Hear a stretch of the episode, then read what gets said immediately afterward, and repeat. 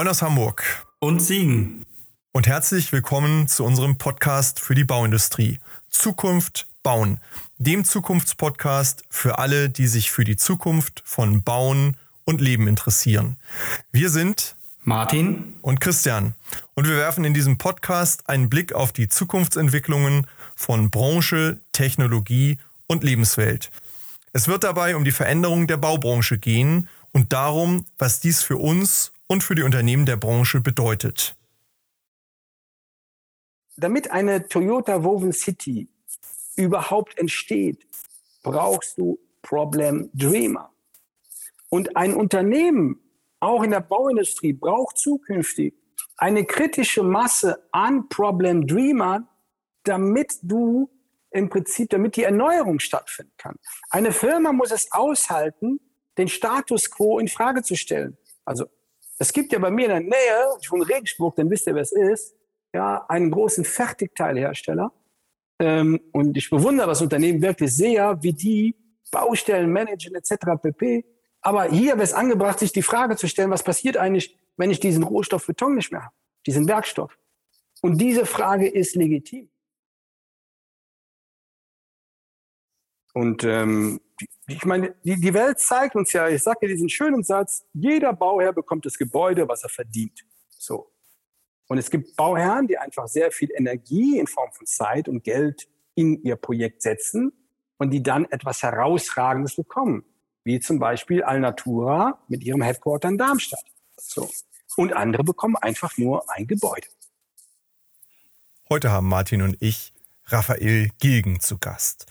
Er ist Trendscout für Future of Life and Learn bei Vitra und als solcher weltweit unterwegs. Raphael bereist jährlich Dutzende Länder, besucht Universitäten, Unternehmen und Messen, um Trends aufzuspüren und um diese dann im Haus mit seinen Kolleginnen und Kollegen in Produkte und Dienstleistungen für Kunden zu verwandeln. Raphael liebt Architektur und die Dynamik von Veränderungen.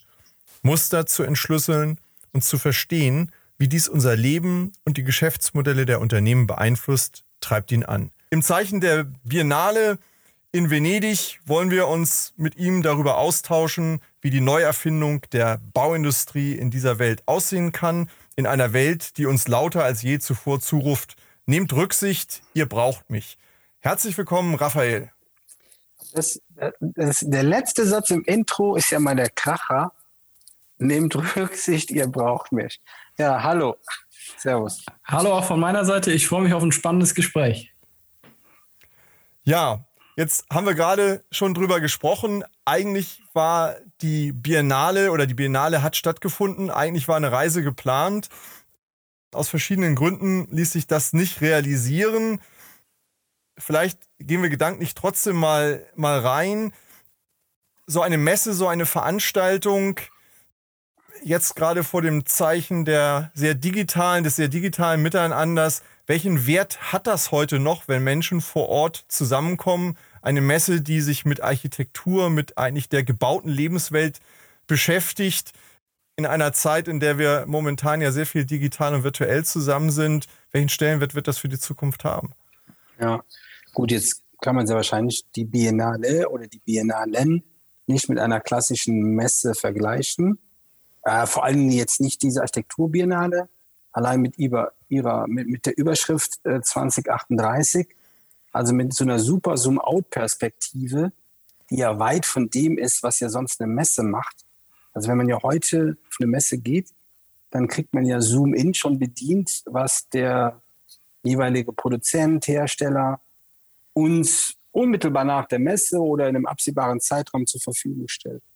Also ich glaube, ähm, also das mal so vorab.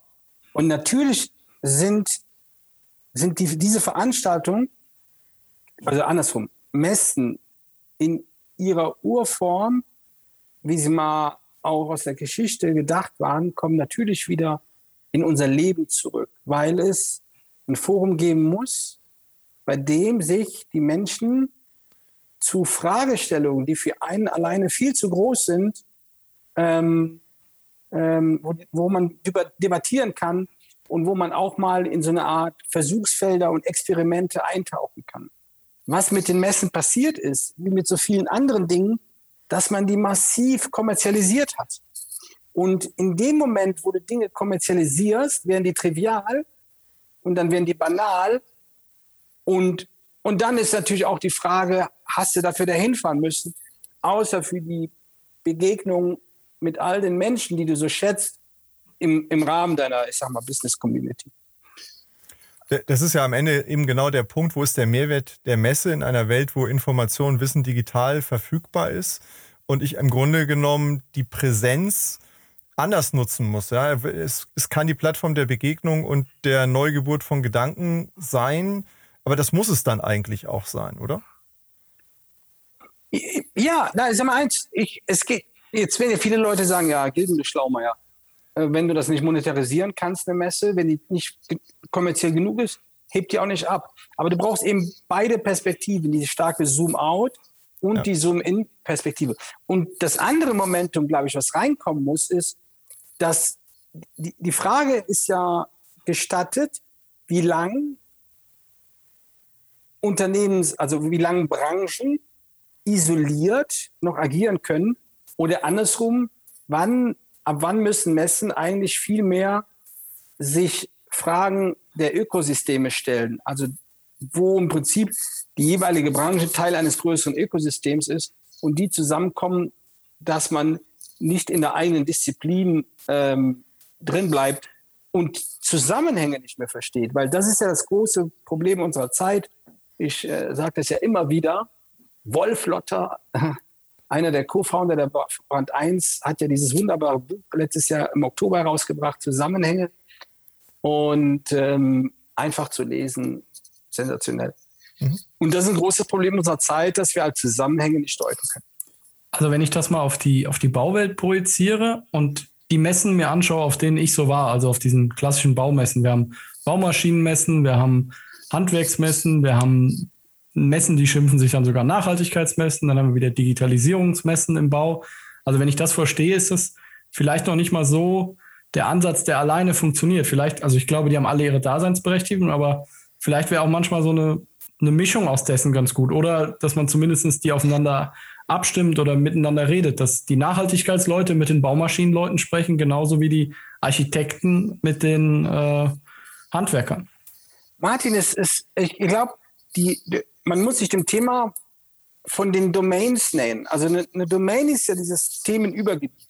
Also angenommen, wir nehmen mal Nachhaltigkeit oder Planet Centricity ähm, einleitend auf euren ersten Satz. Ihr braucht mich, also nehmt auf mich Rücksicht als Domain. Also angenommen, du hättest eine Messe in, diese, in, in dieser Domain Planet Centricity im Kontext Infrastruktur, ja, weil Bauen ist ja auch Infrastruktur, dann hast du natürlich die Möglichkeit, allen Akteuren eine Art Plattform zu geben und dem Besucher die, diese Konvergenz, ähm, dass sich die, dem überhaupt erschließt und dass er versteht, wie wirken die Dinge ineinander und was bedeutet das denn für mich als ausführenden Betrieb oder für mich als produzierenden Betrieb.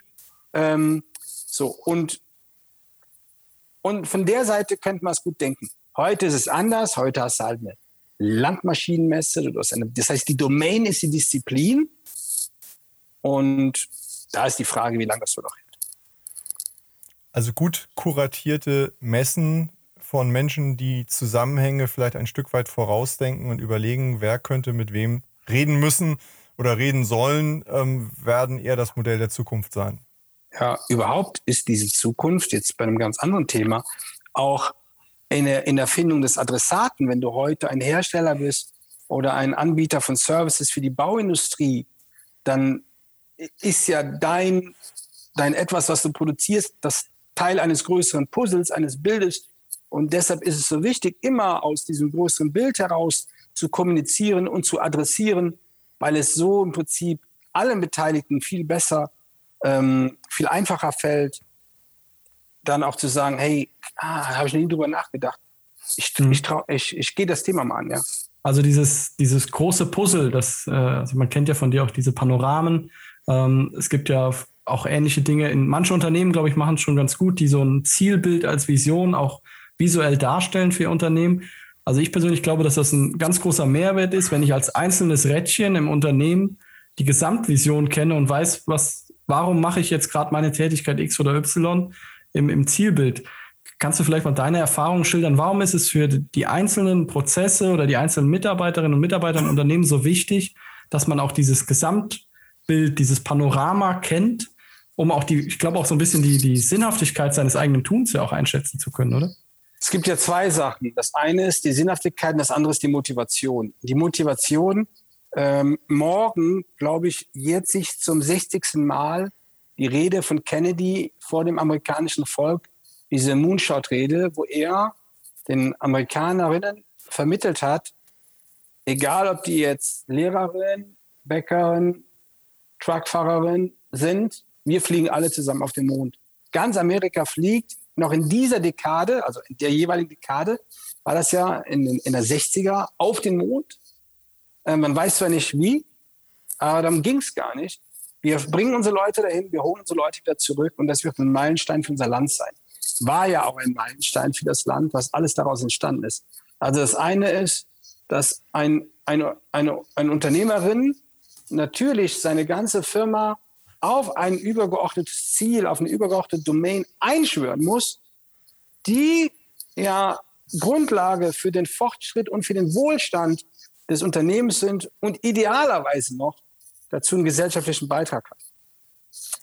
Ähm, und das Zweite, und jetzt kommen wir natürlich zu dieser Sinnfrage, das ist ja gerade so eine Riesendebatte, ähm, aber es muss ja auch ein Unternehmen geben, was nur ähm, ich sag mal, bitte nicht falsch verstehen, Dichtungsbänder macht äh, für Fenster.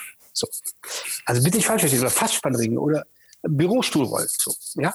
Und, und deshalb würde ich sagen, ich will diese Sinnfrage nicht über, ähm, äh, die will ich jetzt nicht überstrapazieren, aber was, was wichtig ist, überleg mal, die UnternehmerInnen nach, der, nach dem Zweiten Weltkrieg, die meisten hatten alle es waren alle gute Entrepreneure und viele von denen hatten eine starke unternehmerische Vision. Und da sind ja Unternehmen draus entstanden, wo man sagt, ey, schau dir das mal an, ja. So, und, und die hatten auch alle übrigens für sich eine Domain. Da hat man natürlich damals nicht so darüber geredet. Ja. Ich, ich glaube, das ist ein ganz wichtiger Teil. Wir haben ja gesagt, wir wollen heute mal darüber reden, wie die Bauindustrie sich neu erfinden kann. Aber das ist eigentlich genau das Zentrum des Gedankens, wo ist eigentlich mein Sinn und meine Vision und wie mache ich eigentlich das, wenn ich, du hast es gerade gesagt, Dichtungsbänder herstelle, wie bringe ich die Begeisterung und Faszination, dass ich eben doch ein Puzzleteil, und wenn es nur ganz kleines ist, für, für etwas Neues herstelle. Vielleicht ist es ein Dichtungsband in einem neuen nachhaltigen Gebäude in einem neuen nachhaltigen Wohnkonzept. Ja, wie bringe ich diese Sinnhaftigkeit in die Köpfe der Menschen, die dann am Ende eben über Motivation auch ihre Energie da reinstecken müssen, das nach vorne zu treiben? Du hast es eben gesagt, die Amerikaner haben da diese mit, mit Kennedy diese große Vision mit dem Mond gehabt. Jetzt haben wir Elon Musk, der irgendwie von Elektromobilität und dem Mars äh, träumt. Was können wir hier tun, um diesen Sprung nach vorne zu leisten? Wenn du gerade mal so dich umschaust, was fehlt uns hier vielleicht in Deutschland oder was müssen wir von dem, was wir haben, stärker nutzen? Mhm. Also ich sage mal, das Erste, das Erste, was mir natürlich einfällt, ist die größte Chance. Und ich finde, eine der großen Chancen für Deutschland ist, äh, die ist einer der größten Future Markets. Und einer der größten Future Markets ist die Green Economy. Die größten Herausforderungen der Menschheit waren schon immer die größten Geschäftsopportunitäten. Und wir haben jetzt mit der Green Economy oder auch die Idee des Green Deals die Möglichkeit, hier Vorreiter zu sein. Und in diesem Markt mitzum, mitzumachen, mitzumischen, da erfordert es vor allen Dingen eine DNA, eine, eine super Kombination aus Erfahrung im Kontext bauen, was viele Unternehmen in Deutschland haben, und Wissen, und mit Wissen meine ich, Wissen ist gerade so alle sechs Monate flapp, flapp, flapp, schlägst eine Seite um mit neuem Wissen. Und, und ich finde, dass hier in unserem Land ähm, die Ausgangsvoraussetzungen dafür super sind. Ja? So, also das, das man sollte als Unternehmer immer in Future Markets denken und einer, einer der Future Markets ist die Green Economy und die passt natürlich super zur gesamten Agenda der Bauindustrie. Ähm, das ist, das, ist das, der, der eine Punkt. Das zweite Thema ist natürlich auch mal in einer Konsequenz, in einer richtigen Konsequenz das eigene Tun mal digital zu denken. Ich gebe euch ein Beispiel. Ich wohne auf dem grünen Hof, also ich wohne auf einem Hof in der Oberpfalz vor den Toren der Stadt Regensburg, so 20 Minuten, 15, 20 Minuten im Auto. Und wir heizen und Warmwasser machen wir hier mit äh, Hackschnitzeln für uns und auch Nebengebäude, ein Teil des Hofes vermietet an eine Einrichtung der Jugendfürsorge. Und der mich beliefert, der einen landwirtschaftlichen Betrieb, der mich mit den Hackschnitzeln beliefert, mit dem Holz, der Rupert Schmidt. Und Rupert war mal mit Großgerät auf dem Feld und dann schrieb ich ihn an, der meinte, hey, komm vorbei, ich bin heute Abend noch bei euch im Penkatal. Und er brachte dann die Reste von der Biogasanlage, von dem lokalen Energieversorger, äh, abends aufs Feld. Und dann äh, habe ich die Maske angezogen, bin in sein Fendt rein, da hat er drei Displays gehabt. Zwei Displays gehörten zum Fendt, das dritte Display gehörte zu dem Fass, ähm, was er sich geliehen hatte, also das Fass in die Bühne aufzubringen. Und er hat aber seine komplette Landwirtschaft digital gespiegelt. Das heißt, alle seine Felder haben und alle, wenn er einen Samen kauft, werden in dieser Datenbank hinterlegt. Was machte der Traktor? Der Traktor fuhr allein übers Feld und fuhr über jede Stelle nur einmal. Und der Rupert erzählte mir, und wenn er abends in die Halle fährt, äh, mit seinem Fendt oder mit, da hat er noch so große LKWs, dann lädt er die Daten ab und dann hat er in seinem System alles erfasst. Und dann habe ich mal recherchiert. Ich war dann total platt, weil ich habe dann das Bild ging mir nicht aus dem Kopf. Landwirtschaft damals, Landwirtschaft heute. Und heute sitzen Menschen immer noch an Schreibtischen vor Computern. Und dann habe ich mir mein Bild gesucht, was ist eigentlich der Fendt, was ist der, die, dieses Fendt-Momentum oder dieses Rupert-Momentum? Und die Landwirtschaft hat sage und schreibe über 100 Prozent in den letzten zehn Jahren an Produktivität dazugewonnen. Natürlich über ein Kapital, also über Investment in Technologie, äh, konsequent. Aber du musst ja erstmal das Vermögen haben, gedanklich deine Landwirtschaft so zu spielen. Weil das Coole ist ja, wenn du bei dem im Winter in die Halle kommst, der kann auch noch seinen, seinen Traktor selbst zerlegen. Ja, also der hat auch sonst noch alle ähm, Fähigkeiten, die ein Landwirt haben muss. Weißt du, der noch seinen Wald, dann macht er hier und da noch und äh, der kann auch in die Erde greifen und kann jetzt sagen, was schief läuft. So. Und jetzt überlegt mal die Bauwirtschaft und, und da hapert es ja. Die, die digitalen Akteure, die ja heute da sind, bedienen in dem Universum oder in dem Ökosystem ja Teilbereiche. Ähm, aber ein, ein Unternehmer, ein Hersteller hat ja heute ganz viel, hat, hat, hat ja ganz andere Möglichkeiten mal, das für sich mal konsequent selber digital zu spiegeln. Ja, zu sagen, er, er hat komplette Modelle, mit denen er simulieren kann. Ähm, den habe ich jetzt erlebt. Wer hat jetzt der, der die, ich glaube, war das BMW mit dem iNex, mit dem neuen, der jetzt Ende des Jahres kommt. Ah, weiß nicht. Auf jeden Fall, die machen andere auch die im Prinzip in der Entwicklung der, der, der Produkte, ja, ich sag mal der Hardware, äh, komplette Simulationen laufen lassen. Gibt es ja geile Softwarebuden für, die heute sowas machen können. Und, und die Hardware und die richtige Hardware, die physische Hardwareentwicklung läuft parallel. So. Und da ist natürlich noch viel Luft. Ja. Wenn ich das vielleicht einmal nochmal hinterfrage, in der Klimaforschung machen wir Klimamodelle ja, und machen Prognosen, wie sich Klima und Wetter über die nächsten x Jahre äh, entwickeln, wenn bestimmte Pari Parameter sich verändern. Dein Gedanke, wenn ich es richtig verstehe, ist, eigentlich müssten die Industrien, hier in speziell äh, die Bauindustrie, genau das auch tun, richtig? Also, Nein, es, mh, es gibt ja, sag mal, die, die, die, die, du musst ja anders mal schauen, wenn man ja überlegt, die Pain Points der Bauindustrie ist ja einmal, es dauert zu lange. Also Bauen dauert nach wie vor lange. Mein Schwiegervater ist Bauingenieur, der wird jetzt auch sagen, ja, du Schlaumeier, dann fahr doch mal auf die Baustelle. Aber wenn wir es so wie Elon Musk First Principle Thinking machen würden, Bauen dauert erstens zu lange, das ist eines so. Zweitens ist, es ist viel zu statisch, wir, wir geben quasi einer Infrastruktur einer Bedeutung vor und zementieren die wirklich so ein und die kann dann auch nichts anderes. So, also wie kriege ich so eine Ability to adapt? Mhm. Ähm, und das andere ist, die basiert ja nicht auf Vorhersagen. Der, der Wohnungsbau, heute lese ich, dass die Wohnungsbauriesen in Deutschland sich jetzt verheiraten möchten. Die nächste Frage wäre aber, werden dadurch die Wohnungen besser? So, weil äh, die, die, wenn man ein Teil der Infrastruktur sind ja Wohngebäude, auch ein wunderschönes Wort, Sachwertanlagen.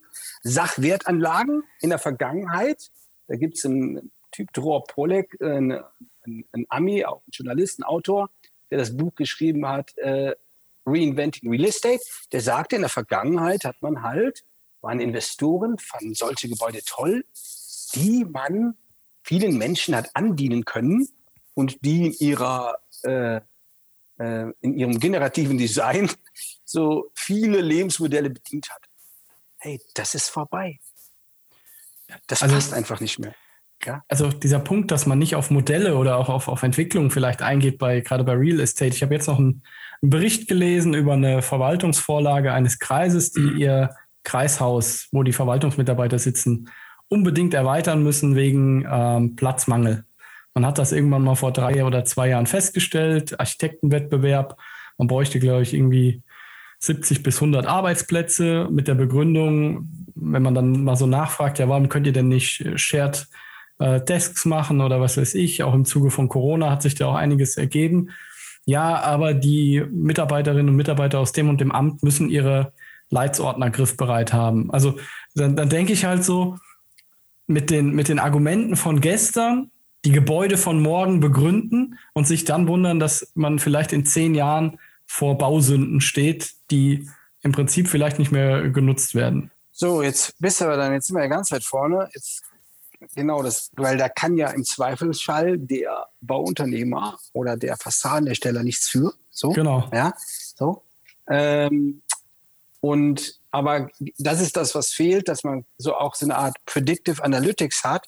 Was sind eigentlich Wohngebäude der genau. Zukunft? Genau. Ähm, ein Freund von mir arbeitet an einem großen Forschungsprojekt. Das heißt Life as a Service, LAS 2050. Die stellen auch aus auf der Biennale. Äh, der Auftrag, also beteiligt an, der, an dem Projekt ist Nexplore. Der eine oder andere kennt die vielleicht ähm, aus der eine, eine Hochtief-Schwester, sage ich mal. Und wenn man sieht, wie die Datenmodelle rechnen mit dem MIT und mit IBM, dann entdeckt man erstmal auf der einen Seite die Komplexität, aber auf der anderen Seite diesen riesen Blindspot. Wie cool ist das, wenn du eine Maschine füttern kannst und die Maschine gibt dir unterschiedliche Futures, ja, dass du als Akteur, ich sage den Leuten ja auch immer, wissen Sie, Sie sind super Pilot, ich muss Ihnen nicht das Fliegen beibringen, aber stellen Sie sich mal vor, Sie hätten alternative Wetterkarten. Und dann fällt bei den Leuten in der Regel der Groschen, ja, weil die sagen, ach so, das Fliegen willst du mir gar nicht wegnehmen. Nee, du kannst immer noch Unternehmer sein, du kannst immer noch deine Fassaden machen, deine, deine, ähm, deine Timber Construction oder was auch immer dein Metier ist. Aber überleg dir mal, im Rahmen deiner zukünftigen Produktentwicklung hast du über ein Modul, wo du auch mal dein Business provozierst und hinter die Zunahme von Datenmodellen ähm, unterschiedliche Szenarios, auf deren Grundlage du andere Entscheidungen treffen musst. Im Grunde geht es ja um die Mehrdimensionalität dieser Weltwahrnehmung, die wir haben. Ja, ich glaube, wir müssen die Wahrnehmung, ähm, wie wir auf Bauprojekte, Städte und so weiter schauen, auf Infrastruktur schauen, eben um einige weitere Dimensionen erweitern, die bisher immer so mitgelaufen sind. Ja, das Wort Umweltorientierung oder Nachhaltigkeit war oft eine Worthülse, um, um ein Projekt besser verkaufen zu können, aber war eher so ein bisschen Lack obendrauf als wirklich Substanz im Kern drin. Ja, und nimm nur mal dieses Beispiel. Schau, als wir hier, ich glaube, hier sind äh, vor zehn Jahren, also nächstes Jahr vor zehn Jahren, ist die letzte Ölheizung von unserem Hof gerollt. Irgendein, irgendein Landwirt hat die abgeholt. Sehen ja noch Traktor innen drin, war das Ding früher weg. Aber der, der Umbau, also die Idee bei uns, über Erneuerbare alles zu managen, ist ja nicht der Kauf einer anderen Heizung, sondern du fängst an, ganz anders systemisch zu denken. Genau. Weil du triffst diese Entscheidung nicht aufgrund eines fallenden oder steigenden Ölpreises. Oder du triffst diese Entscheidung nicht in, in der, dass du sagst, boah, jetzt muss ich noch die Scheune umbauen, weil ich ein Hackschnitzellager haben muss. Ähm, so, und das ist das, was die Schwierigkeit ist. Die Schwierigkeit ist, dass die, in der Veränderung der Unternehmen, gab es auch ein schönes Zitat, die, die Herausforderung ist, auf der einen Seite reparierst du dein Dach, weil es reinregnet, und auf der anderen Seite montierst du Solarpaneele. Und da sind Unternehmer, das zerreißende Unternehmer. Ja? Auf der einen Seite bist du Captain Future und auf der anderen Seite bist du, sagst du, ey Junge, ich kann dir jetzt nicht äh, über alternative Baustoffe nachdenken. Ich kriege noch nicht mal meine Ware ausgeliefert. Weißt du, weil ich, weil ich gerade kein, äh, keine Dübel kriege, ja, so. Ähm, aber das, das ist, das ist aber das Business eines, einer Unternehmerin. Aber das ist das, was wir, glaube ich, auch als Gesellschaft besser hinkriegen müssen. Ja, wir müssen sicherlich mit dem, was wir heute tun, auch das Morgen weiter finanzieren. Also man kann nicht von heute auf morgen komplett umschalten.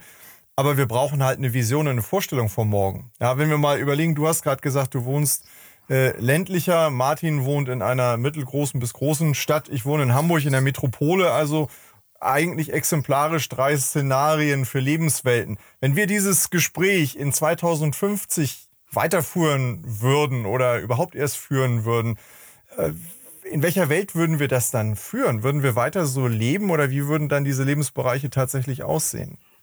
Was wäre ja, die mhm. Vision? Ja, wir brauchen viel Kraft, viel Energie, um unternehmerisch dahin zu kommen. Was wäre die Vision? Boah, ich glaube, bis dahin hast du, ist, bis dahin ist Brownfield, Greenfield. Also bis 2050, glaube ich, wird, also wird nichts mehr bebaut. Zumindest nicht in, in, in Deutschland oder in weiten Teilen Europas, sondern wir ähm, erneuern Bestand. Bis dahin haben wir auch ähm, ganz andere Verfahren entwickelt, auch in Absprache mit den Behörden, wie man im Prinzip Bestand, äh, Infrastruktur ähm, quasi in eine neue Nutzung führt. Ähm, ich schätze, dass bis dahin auch, wenn nicht 100 Prozent, aber ein hoher Betrag, vielleicht 80 Prozent Circular Economy ist, auch im Bauumfeld. Also, dass man ähm, alles das nutzt, was man hat. In Singapur, ähm, ich war ja oft am Future City Lab von der ETH in Singapur, wo ein Projekt, die haben quasi so Hauptcases und ein Case, oder eines dieser Hauptmandate war, dass man Singapur komplett gescannt hatte und man wusste ja, dass jetzt die ersten, ähm, ähm, die ersten großen Wohngebäude quasi abgerissen, neu gebaut werden mussten, wusste man, welches Material zur Verfügung steht. So. Und das war vor zwei Jahren schon, ja. Das, dann glaube ich, sind die Städte sind, sind für sich selber Biotope. Ähm, es gibt kein Dach mehr, was nur ein Dach ist. Ähm, begrünte Fassaden, der öffentliche Raum wird ganz anders aktiviert werden. Übrigens, Gebäude sind Energieproduzenten. Mhm. Ähm, und es wird sehr wahrscheinlich auch nicht mehr diese reinen Quartiere geben, wie das ist ein reines Arbeitsquartier, sondern die, es ist eine Durchmischung, die auf die Lebensstile der Menschen in dieser Zeit einzahlt. Ähm, ich gehe sogar davon aus, dass mittelgroße Städte eine Nahversorgung haben. Es gibt ja, habt ihr vielleicht gehört, ich glaube, die heißen Organic Farming aus Hamburg, ja. glaube ich, kommen die genau, mhm. die jetzt das Pilotprojekt starten wollen, wo ein Großteil der, der Lebensmittelversorgung einer Stadt aus dem Nahbereich kommt, über, ich sag mal, so Farm Factories. Die, die ja. Begrifflichkeit Fabrik ist vielleicht ist ein bisschen schwer zu verstehen, aber wo man einfach über andere Möglichkeiten ähm, die gleiche Fläche Land ganz anders nutzen kann. Ähm, ich glaube, das Bild der Stadt wird sich massiv ändern. Mit einer verbesserten Lebensqualität. Davon bin ich überzeugt. Weil was heute passiert ist, das kann man jetzt nicht pauschal sagen, es gibt auch äh, tolle Quartiere wie das in Heilbronn im Rahmen der Bundesgartenschau, aber es gibt auch einfache Nachverdichtungen in Städten, wo ich mir die Frage stelle, was haben denn die Menschen, wem auch immer angetan, dass er da so ein Ding hinbaut? So. Ja. Und das hat dann schönen Namen und ein schönes Exposé, wo ich dann aber sage, hey, sorry, ich verstehe das nicht. Kann mir das einer erklären? So, ja.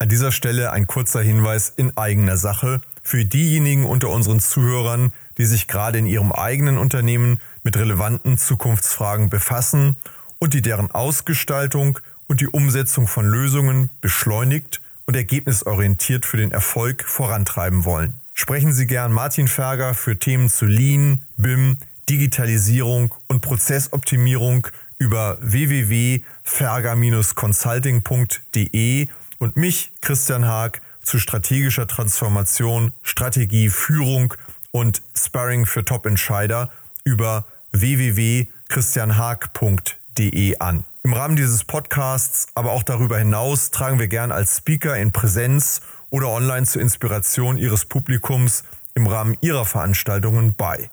So oder so freuen wir uns auf und überregen Austausch mit Ihnen und euch. Nehmen Sie, nehmt einfach Kontakt zu uns auf.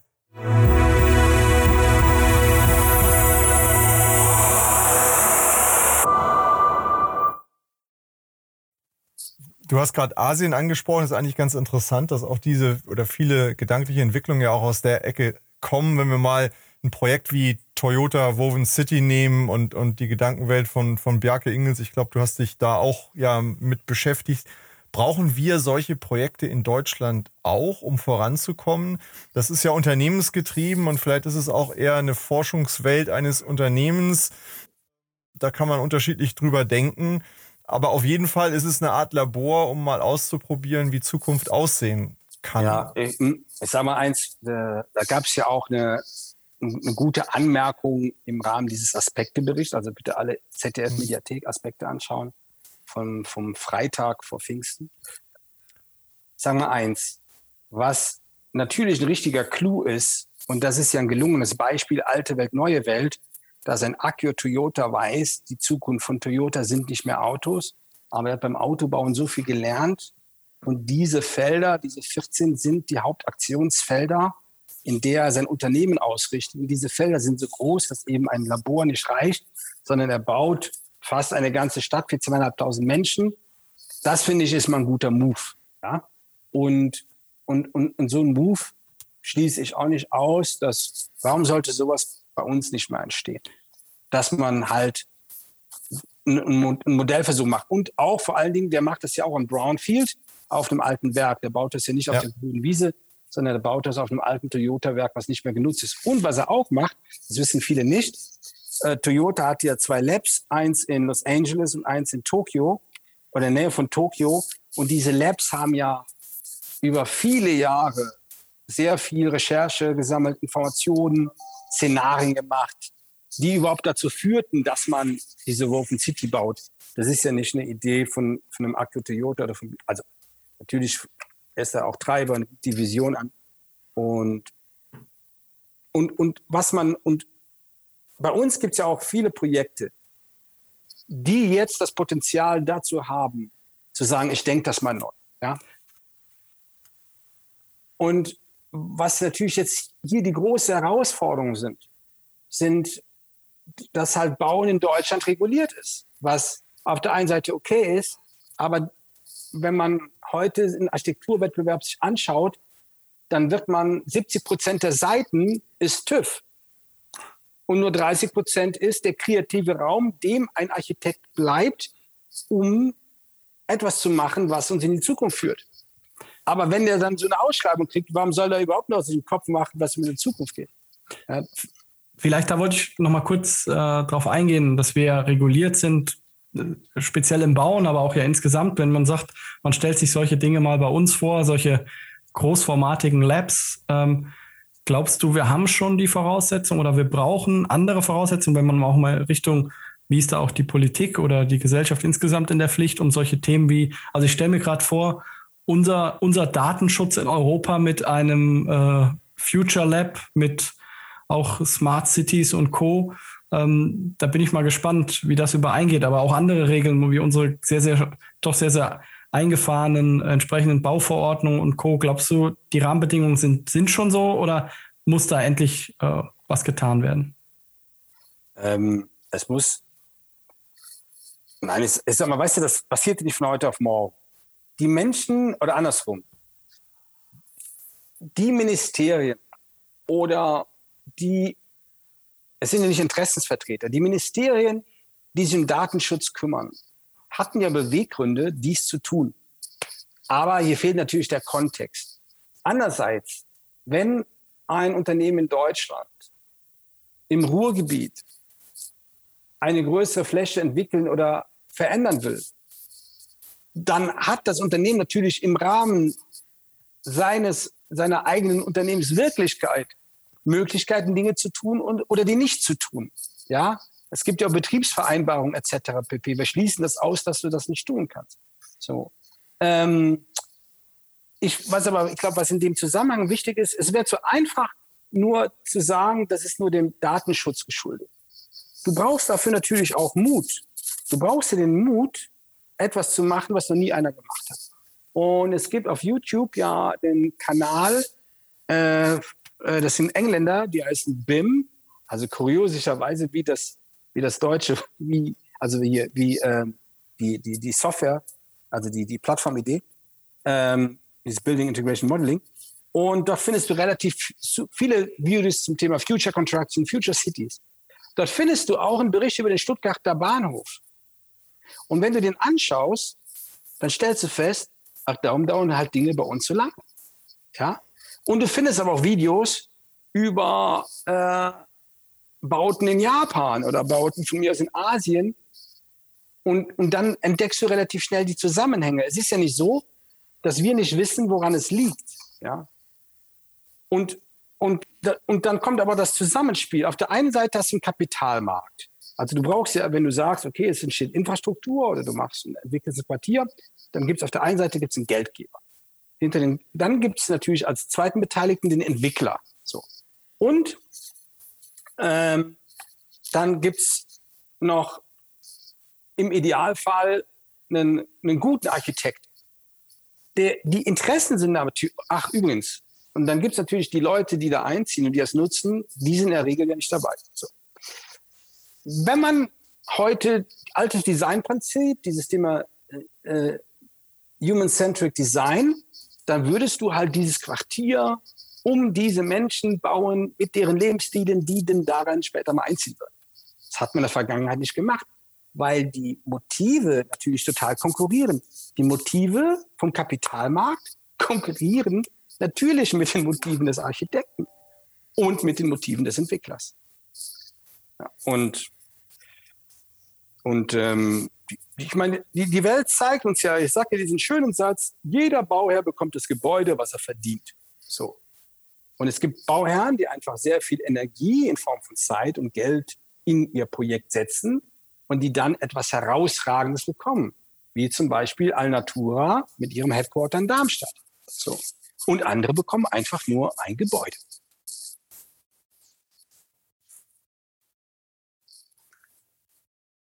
Ich würde jetzt weiter nochmal auf dieses Thema der Panoramen eingehen. Wir haben da ja schon mal drüber gesprochen. Du bildest damit ja in diesen Panoramen Gesamtkontexte ab. Wie kann man das, wenn man das jetzt mal auf die Bauwirtschaft äh, überträgt, wie kann ich mir das vorstellen? Die Themen Wohnen, Leben, Arbeiten, Bauen, Zukunft in so einem Panorama dargestellt. Wie könnte man sich das vorstellen? Also angenommen, ich wäre jetzt ein, äh, ich, ich mache es mal ein bisschen plastischer. Angenommen, ich wäre ein Fassadenhersteller oder ich wäre wär ein ein großer, einer der äh, Hochbaumacht. So. Dann würde ich mir die Frage stellen, was sind eigentlich die wesentlichen Veränderer, sprich Aktionsfelder in der Zukunft, die maßgeblich das, was ich tun, beeinflussen? Ein Thema hat man vorhin schon genannt, dieses Thema Planet-Centric Design. Da gehört ja relativ viel drin. So. Ein anderes Thema wäre natürlich dann auch, ähm, ich sag mal, Design to Production. Ja, also, dass man halt, dass die Art und Weise, wie etwas entsteht und gebaut wird, eine ganz andere ist. Dann ist bestimmt ein Aktionsfeld ähm, das Thema der Digitalisierung, wo man sagt, okay, wie implementiere ich das? Dann gibt es mit Sicherheit ein Aktionsfeld was da heißt, äh, ich nenne es oft permanent Beta. Also wir sind, äh, wir sind in einem Zeitalter, wo Modifikation und Veränderung allgegenwärtig ist. Jetzt habe ich nochmal vier Aktionsfelder genannt. Mhm. Und wenn man mit den Unternehmerinnen am Tisch sitzt, dann kommt man relativ schnell auf diese Themen, wo man sagt, okay, ja, das ist wichtig, das ist wichtig für uns. Was dann aber schwierig ist, zu sagen, wo fange ich an? Und, und wenn man dann aber mal recherchiert und sagt, okay, angenommen, ich nehme jetzt das Thema mal Design to Production, was gibt es denn da schon? Wo habe ich Bench Learnings? Und du fängst mal zu recherchieren an, ist es auch wichtig, deine eigene Branche mal zu verlassen, sondern mal, wir machen das Autobauer, wir machen das Maschinenbauer, wir machen das andere Industrien und daraus kannst du Analogien ableiten. Du machst so eine Art Bench Learning. Und dann hast du im Prinzip, fütterst du diese Aktionsfelder und dein Panorama füllt sich mit unterschiedlichen Geschichten aus Reports, White Papers, Studien und Cases, die dir dann schon mal einen ganz guten Überblick geben, was heute schon möglich ist. Und und dann passiert eins in der Regel. Du wirst zum Beispiel dieses Thema Planet-Centric Construction niemals ohne Design to Build lösen können. Also man merkt, die haben eine Art Konvergenz, die wirken ineinander. Und, und jetzt kommt ein anderer Punkt, dass du jetzt auf einmal deine Firma anschaust und denkst, dafür ist mein Unternehmen ja gar nicht aufgestellt, weil ich organisiere heute meine Firma in Abteilungen. Und die Abteilung arbeitet nach dem Lieferanten-Kundenprinzip. Du müsstest eigentlich eins machen, dass du später deine Organisation, und ich glaube übrigens, das ist die Zukunft von Firmen, stell euch eine Firma vor wie eine Bundesligamannschaft. Da hast du einmal den Sportbetrieb und du hast die Mannschaft.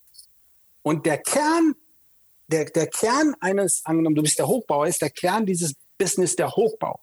Und diese Truppe musst du führen, musst du trainieren, und musst du im Prinzip so entwickeln, wie so eine Art, wie, wie eine Mannschaft, wie ein Hochleistungssportteam.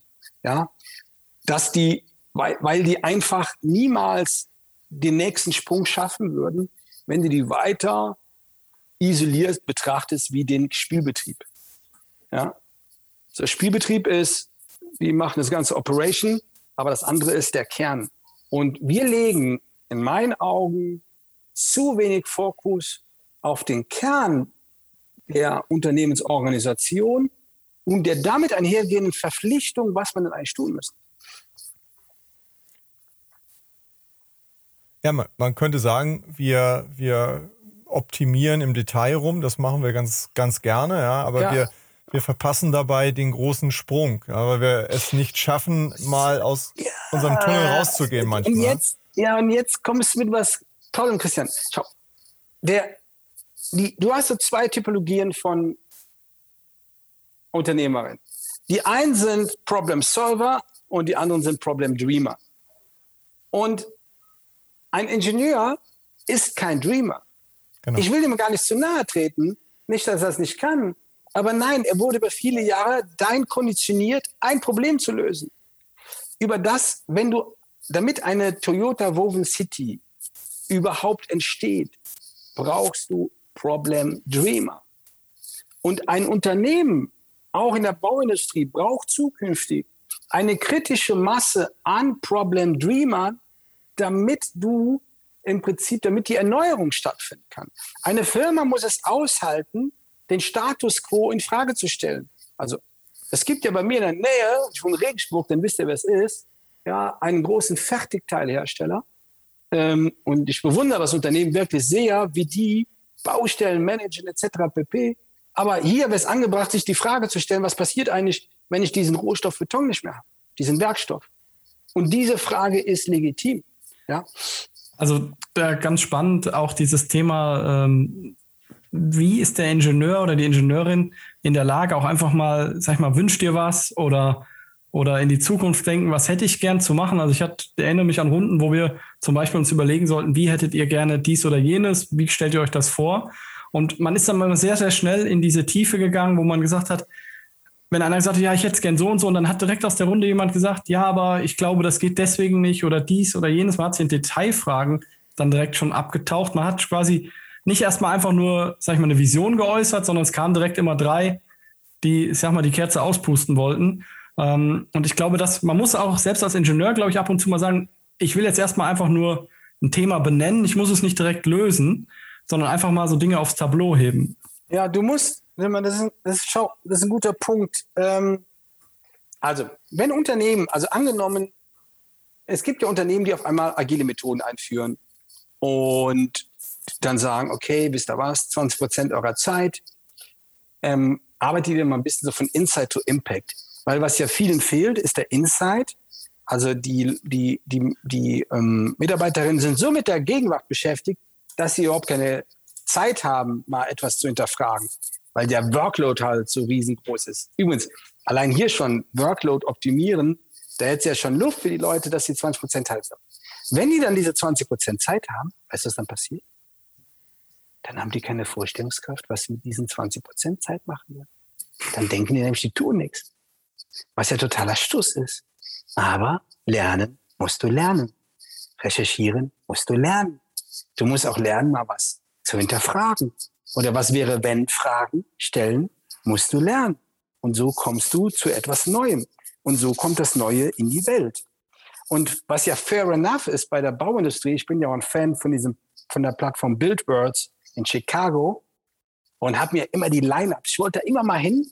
Ja, aber die, die, selbst die, vor Corona hat ja das Europa-Ticket von BuildWords in Paris, glaube ich, 2000 Euro gekostet.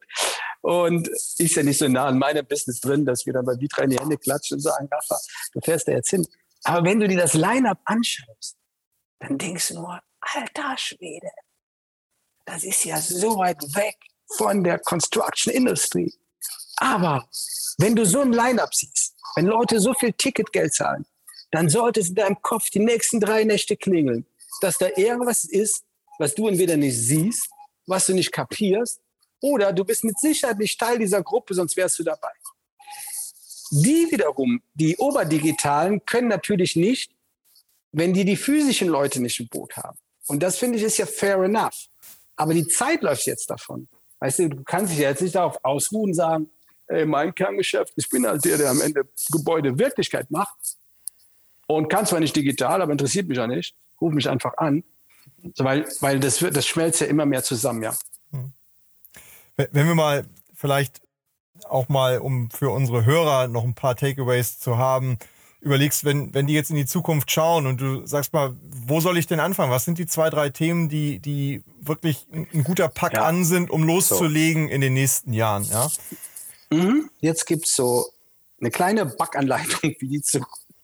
Also, die erste Übung, die ich machen würde, und die muss man als Unternehmerin nicht alleine machen, sondern man kann ja auch eine Gruppe an, an so sagen, ah, den frage ich mal dazu. Einfach mal, so jeder sammelt mal zehn gute Was wäre wenn Fragen über die Zukunft des jeweiligen, also ich bin jetzt Fassadenhersteller und stelle zehn Was wäre wenn Fragen, die im Kontext mit Gebäude, Gebäudefassaden ähm, und all diesen Themen im Kontext stehen. Und die Was wäre wenn Fragen haben natürlich eine Zoom-out-Perspektive. So, also angenommen, was wäre, wenn jedes Fassadenelement, das wäre jetzt Platz wäre, Energie produziert, ja, aber es wäre, wenn eine Fassade gleichzeitig Struktur, ähm, aber auch, ähm, also ein strukturelles Element ist, aber auch halt ein flächiges Element ist, wie das Kleid, was ein Gebäude kleidet und auch noch so eine Art äh, Producer-Element ist, was Daten sammelt oder so. Das ist schon eine was wäre, wenn Frage, wo du denkst, boah, weiß gar nicht, wie das geht. Und, und da sammelt einfach mal mal 50, 60 oder 100 was wäre, wenn Fragen.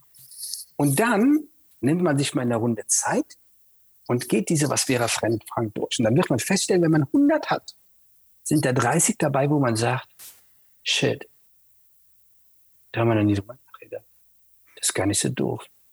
So, und dann nimmt man das Paket, dieses quasi das, wenn es jetzt so alles so ausquetschen wird, den, den Saft, der da rauskommt, den nimmst du dann und sagst, okay, welche Aktionsfelder stecken da eigentlich drin? Also mit diesen Aktionsfeldern findest du Nachbarschaften zu deinem eigentlichen Tun als Fassadenhersteller. Und stellst fest, Mensch, hier, also hier müssten wir uns eigentlich mal, hier müssten wir mal eintauchen in das Thema, ähm, sag mal, I don't know, Smart Technologies.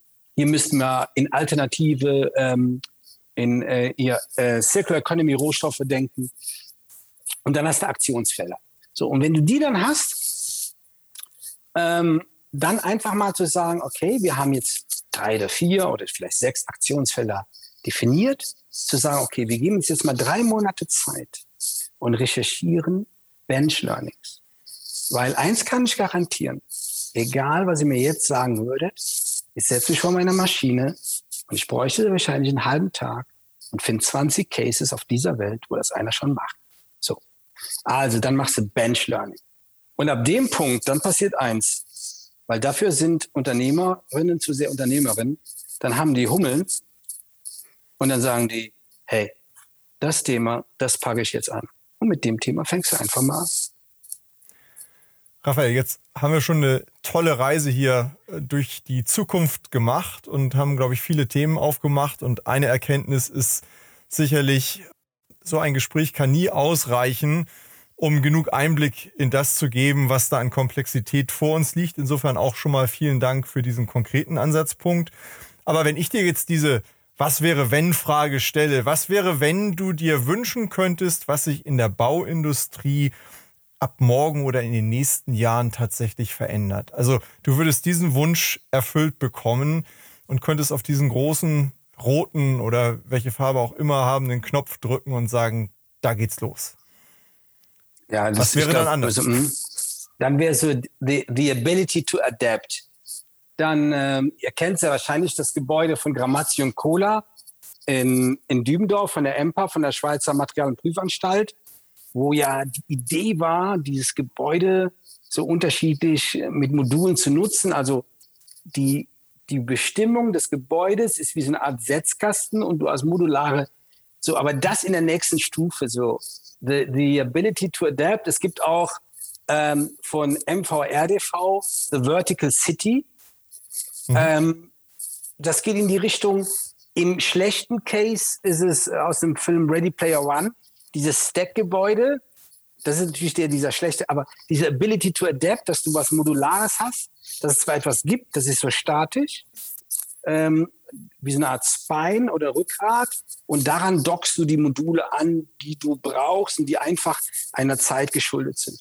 Dann halt das Thema Circular, dass du weißt, wenn du heute das verbaust, dann, dann, dann gibst du einem Werkstoff eine neue Nutzung, eine neue Bedeutung und, und dieser Werkstoff verliert halt nur imaginär über die Jahre äh, an, an Wert in einer vielfachen Hinsicht.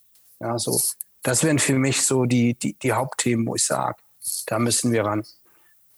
Also ich nehme für mich jetzt auch mit, vielleicht auch nochmal zusammenfassend für die Hörerinnen und Hörer aus der Bauwirtschaft, ruhig auch mal Zeit nehmen, vom operativen Geschäft sich hinzusetzen und ich sage es positiv, zu spinnen, in die Zukunft zu denken, zu überlegen, Szenarien zu machen. Und von ganz von Anfang unseres Gespräches eine der größten Chancen ist Green Economy. Und dann ist, glaube ich, so ein ganz wichtiger Klick, der im Kopf passieren muss. Es gibt nicht die Bauwirtschaft und die Green Economy, sondern die Bauwirtschaft muss Teil der Green Economy sein. Das sind für mich unter anderem zwei Kernbotschaften des heutigen Gesprächs. Mir hat es viel Spaß gemacht und ich glaube, man könnte noch Stunden weitersprechen ähm, in dieser Zukunftswelt. Ich habe nur noch eine Anmerkung, ja. Also erstens könnt ihr einer sagen, was redet ihr über die Bauindustrie? Ich habe ja immer mal fünf Jahre als Schreiner gearbeitet. Ähm, ich war auf fast in allen größten Gebäuden der Welt, ab ähm, lass nie eine Fabrik aus oder irgendeine andere Konstruktion, die ich besichtigen kann. Und wenn es eine Brücke ist, ähm, spreche sogar den Dampfer als einen Straßenfahrer an, der damals hier bei uns die Straße geteert hat, weil ich wissen wollte, wann er denn weiß, wann der Teer verdichtet ist. Wisst ihr das, Jungs? Martin weiß es ganz bestimmt. Ey, ohne Witz. Ich habe ihn gefragt, sagen Sie mal, Sie fahren hier die ganze Zeit rauf und runter wann, wann wissen Sie, dass gut ist? Sagt er, sind Sie vom Amt? Ich so, nee, ich wohne hier vorne. ich sage, mich interessiert das nur. Und? Was? Also heutzutage, in Zukunft natürlich am besten. Heutzutage, heutzutage. Warum, woher weiß er es heutzutage? Der fuhr rauf und runter, rauf und runter. Also, en, also entweder durch eine automatische Verdichtungskontrolle in modernen Walzen, dann ist das ideal, ja, dann kann ich das nachprüfen. Ansonsten auf Basis der Anzahl der Überfahrten aus Erfahrungswert. Der Sensor, also genau, er hat einen Sensor. Also, also genau, das ist dann die automatische Verdichtungskontrolle. Genau. Früher, so. früher, früher ohne Sensoren. Dann ich wollte jetzt nur klären, so Rafa interessiert sich für alles, auch für Bau, darum war ich heute zu Gast. Aber es gibt ein Argument, was nicht zählt. In Köln sagt man ganz schnell, ich habe da keinen Zweck für, ich muss arbeiten. Ja, ja. so. Ich habe da keine Zeit für, ich muss arbeiten.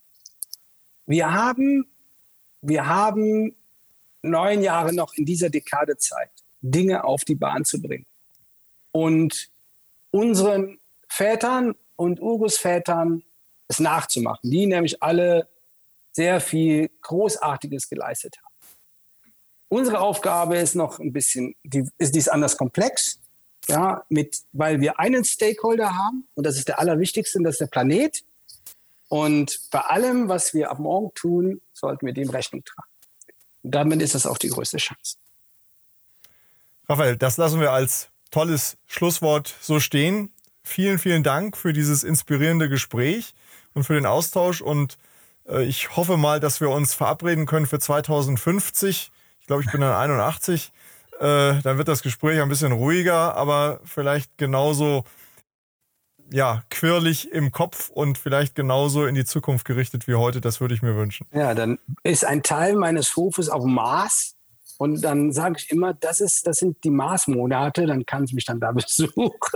Da komme ich dann bei, da kommen wir dann live bei besonders schönem Marswetter mal vorbei genau. und genießen ein schönes Marsbier. Ja. Bravo. Raphael, vielen Dank. Raphael, Macht's Dankeschön. gut, bleib's gesund. Bis zum nächsten Jungs. Ja, Ciao. Dankeschön. Vielen Dank an Sie und euch fürs Zuhören bei Zukunft bauen, dem Zukunftspodcast für die Bauindustrie. Wenn euch der Podcast gefällt, würden wir uns über eine Bewertung freuen und natürlich darüber, wenn ihr den Podcast bei einem Podcast-Provider eures Vertrauens abonniert. Wir freuen uns auf ein Wiederhören. Bis bald.